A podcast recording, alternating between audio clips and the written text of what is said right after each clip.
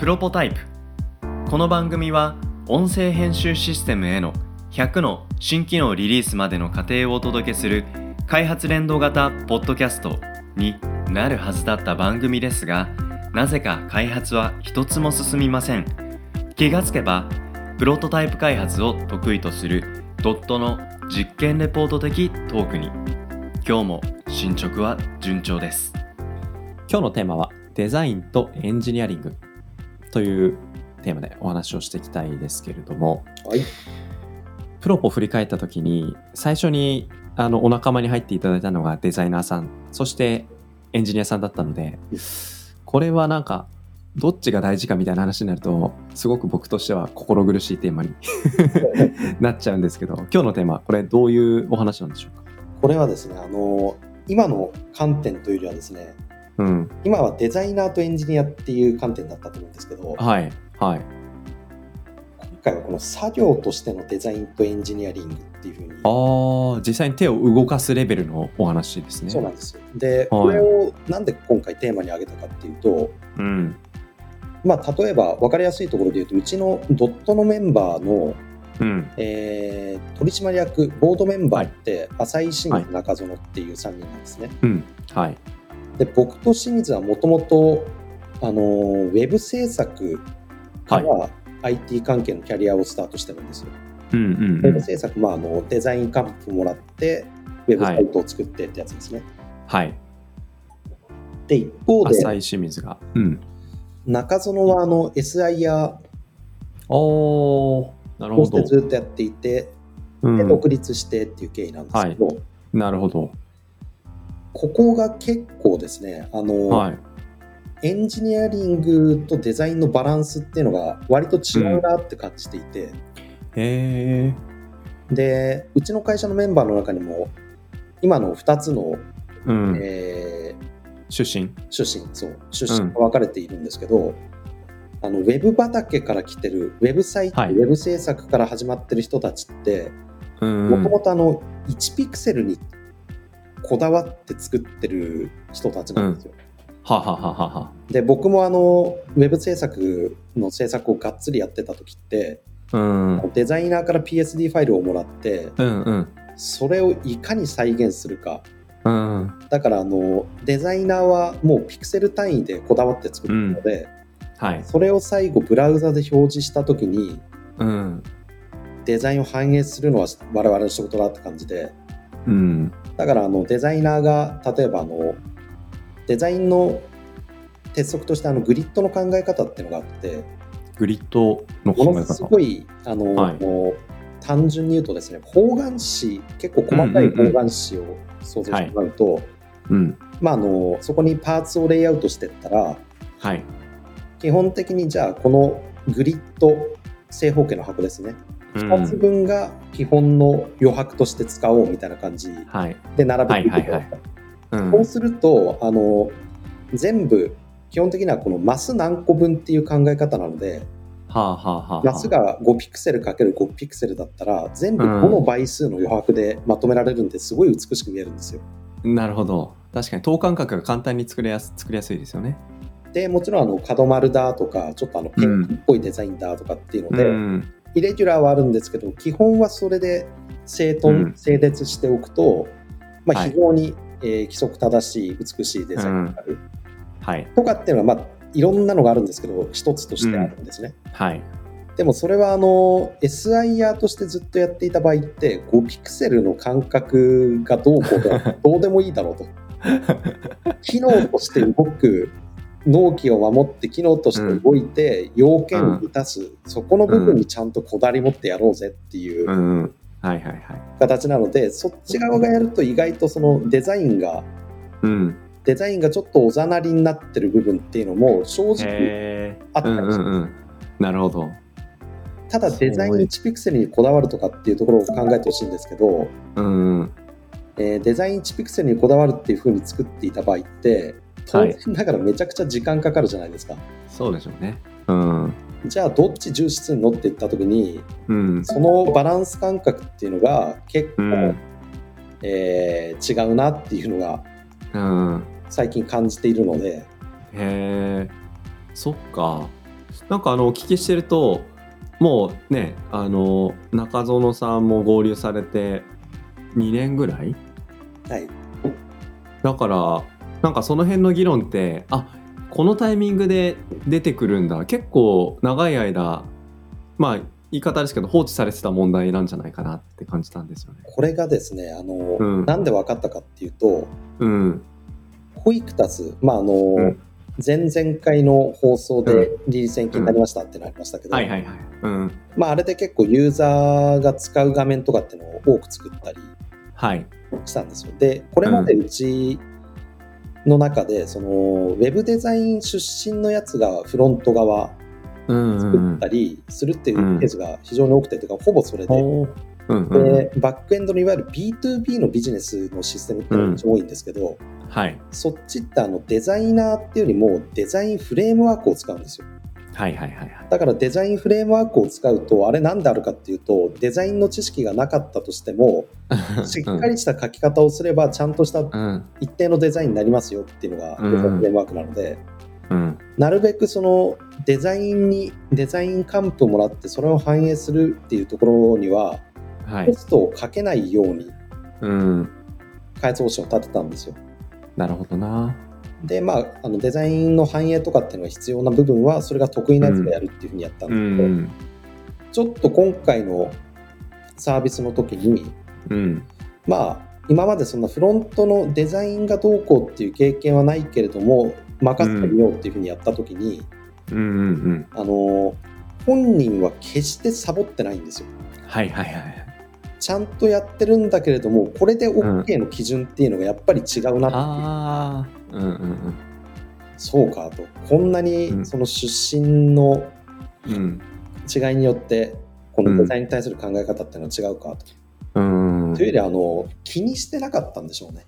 うんうんまあその解像度で見てみたら確かにそうだなだけどその解像度で見てなかったうんだけそうですね。うんそうかこれは結果としてそのはい。デザイン、ウェブ制作サイドがやってる基準に最後は合わせていったわけなんですか？あもちろんですよ。あの、うんうんうん。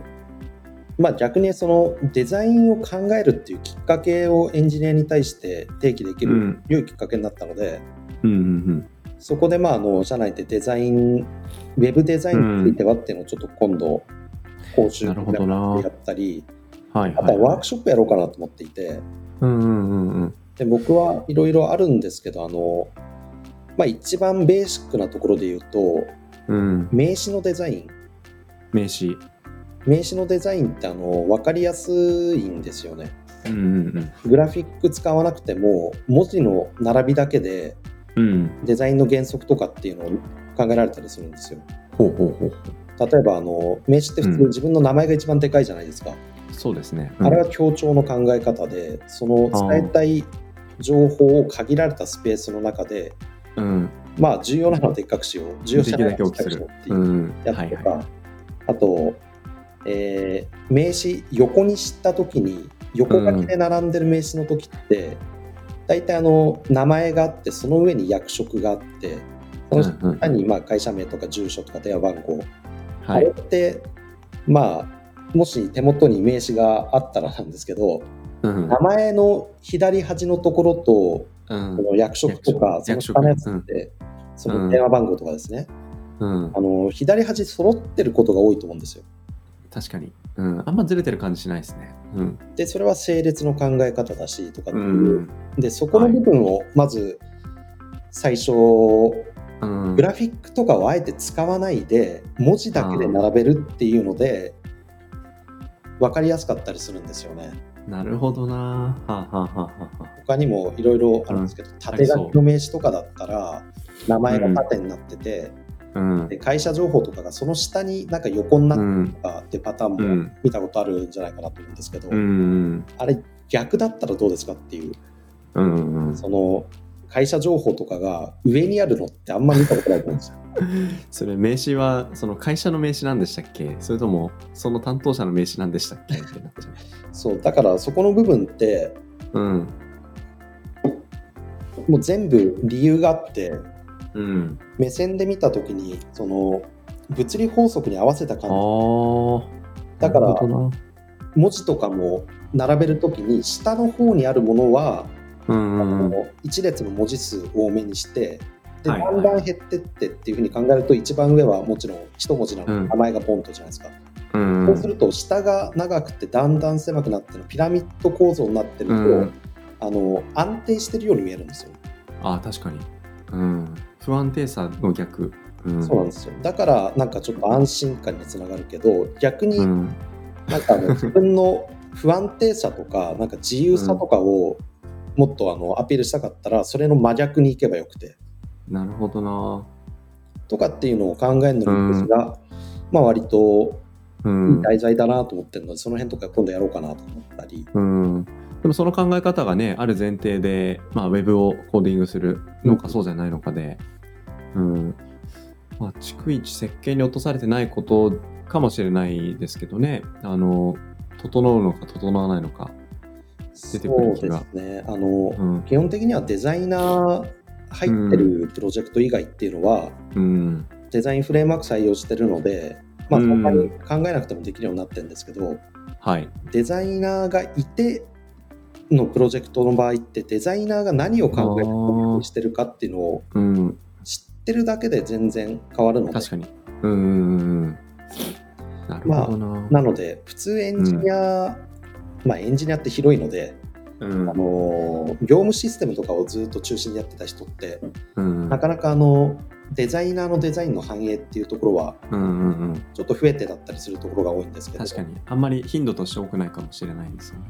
ただエンジニアがデザインを知っておくっていうのは結局最後うん。ユーザーが触るのは画面デザインありきなのでうん。非常に必要だなっていうところを、まあ、今まであの得意メンバーが割とうち多いのでうんうんうんもともと清水なんてあのアートの世界、そうですよね。まあ、うん。アートとデザインが同じかって言われたらちょっと、うん。あれですけど。まあでも細部にあのこだわりを持たないとうん。成り立たない職業だったんだろうなと思いますけど、まあでもそうですね。いろんなその開発技術っていうのが整っていく中で開発効率が上がっていくとその今までいや自分はとりあえず動くものができればいいんでって言ってた人たちがなんかそこの部分でコストが低くなってくるとなんかデザインもやらなきゃいけなくなるみたいな。その職種の越境がやっぱりこの領域でも大きなテーマになってくるかなって感じるんですよね。そうですねここをちょっとあの、勘違いを生まないようにしたいのは、うん、デザインがどうこうじゃなくて動けばいいっていうふうに言ってるやつはいないんですよ。うんうんうんうん。じゃなくてデザインの重要性というか何て言えばいいかな。うん。なんかデザインを反映させるっていうことが、うん、あの意識の外に出ちゃってるうん人たちに気づかせるっていうところが必要だな、うんでそれはうんうちのメンバーが増えてきて、まあ、たまたまメンバー構成が今は SIR とか割と業務システムの方をやってきたメンバーの比率が増えてきたので、なるほど。その問題が出てきたってところですね。はいはいはいはい。なるほどな。まあでもそのその解像度で同じやっぱりプロジェクトメンバー間での相互をなくすっていうのはこれはなんかドットがこれまでやってこなかったところなんでね。なんか新しいさらにディテールのマニアックな領域に一歩足を踏み込んだっていう そういうふうに前向きなねあのフェーズの新しいタイミングとしてうんお話としてお聞きすることができるなって感じますね。やっぱりうん。うちが今15人、あーう16んですけど、そうですね、16人ぐらいの規模だと、まうん。あ、会社の構成しているメンバーによってうん。強みとか弱みっていうのが、はい本はい。当のベースのところは変わんないように採用してますけど、うん。まあ、その上に乗っかる部分っていうのはやっぱり構成するメンバーによってちょっと変動あるので、そうでしょうね。まあ、そこを常に見極めて今、うん。我々が強いのは、うん。弱いのはどこなのかうん。でそれをまあ解決していくのか強いところをうん。さらに伸ばすっていう方針伸ばしていく。かっていうのは、まあ、常に考えないといけないなっていうのをそうですね。考え。た、うん。うん。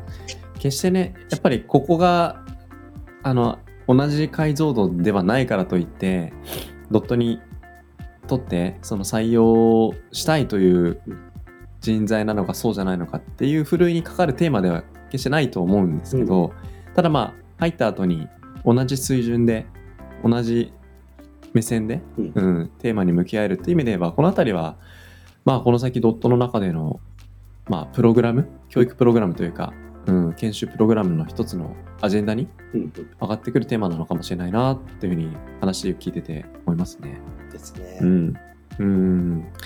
まあそういう意味で言えば、その、ここは採用基準じゃないけど大事にしてるとこだみたいな、うん採用基準ではないけれども、でも会社にとって大事な部分。うんうん。なんかこういうテーマでまたね、いろいろお話ししていく一つのトピックかもしれませんが。